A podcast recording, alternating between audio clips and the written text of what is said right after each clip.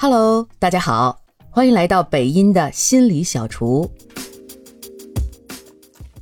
这两年大火的情绪价值这个词儿啊，它其实不是一个心理学词汇，它最早来源于经济学和营销领域中的顾客感知价值。它将情绪价值定义为顾客感知到的情绪收益和情绪成本之间的差值。所谓的情绪收益。就是给顾客提供的积极情绪体验，而情绪成本就是给顾客带来的负面的情绪体验。举个例子哈，比如很多年轻女孩子喜欢的运动品牌 Lululemon，它的运动服啊可不便宜哈，但是为什么很多女孩子吃土也要买呢？就是因为穿上这个品牌，让女孩子们有一种身份地位哈和追求健康生活方式的标志。作为一个 Lululemon 女孩，她就成了一个追求健康和时尚的代表。这种身份的认同感和自我价值的体现，是一种积极的情绪体验。而这种情绪体验超过了为买它需要花钱、需要吃土的这种消极情绪体验。这就相当于 Lululemon 给客户提供的价值超过了客户付出的成本。啊，这就是为啥它可以卖那么贵的原因。因为情绪的隐形价值是包括在里面的。我们前面说过，情绪是大脑的一种内部奖励机制。当我们体验到积极情绪时，我们会觉得安全、平静或者喜悦、开心，于是我们就希望重复它。越重复，我们这种内在的稳定和安全就越强，我们的生命力也就越强。那这就回到心理学上对情绪价值延伸出来的定义是。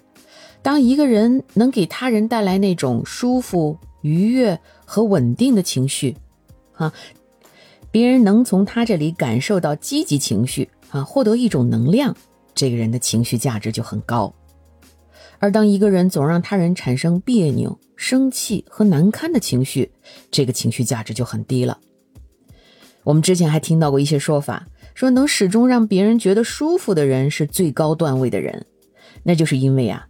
他总是能够不断的给他人提供情绪价值，他人能从他这里获得积极的情绪体验，从而让我们特别想和这样的人在一起。那么现在网上炒的大火的这个情绪价值，哈，我就发现用的特别多的场景是，年轻人在找朋友的时候，哈，都特别关注对方是否能给自己提供情绪价值，啊，大家会在意。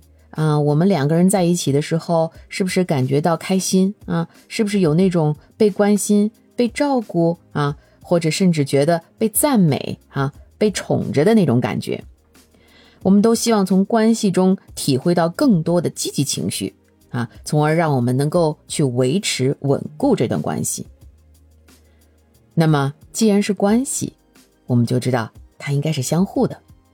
当关系中的两个人都能给对方提供情绪价值的时候，都能让对方感到那种积极的情绪啊，那么这段关系大家才有动力去维持，它才能长久，是吧？所以这就回到我们怎么才能成为给他人提供情绪价值的人呢？首先啊，就是你要了解自己的情绪，这个我在上一集分享过啊，知道自己什么时候开心，什么时候不开心。然后不开心的时候，知道怎么调节，啊，也能通过转换自己的认知啊，来帮助自己转换情绪。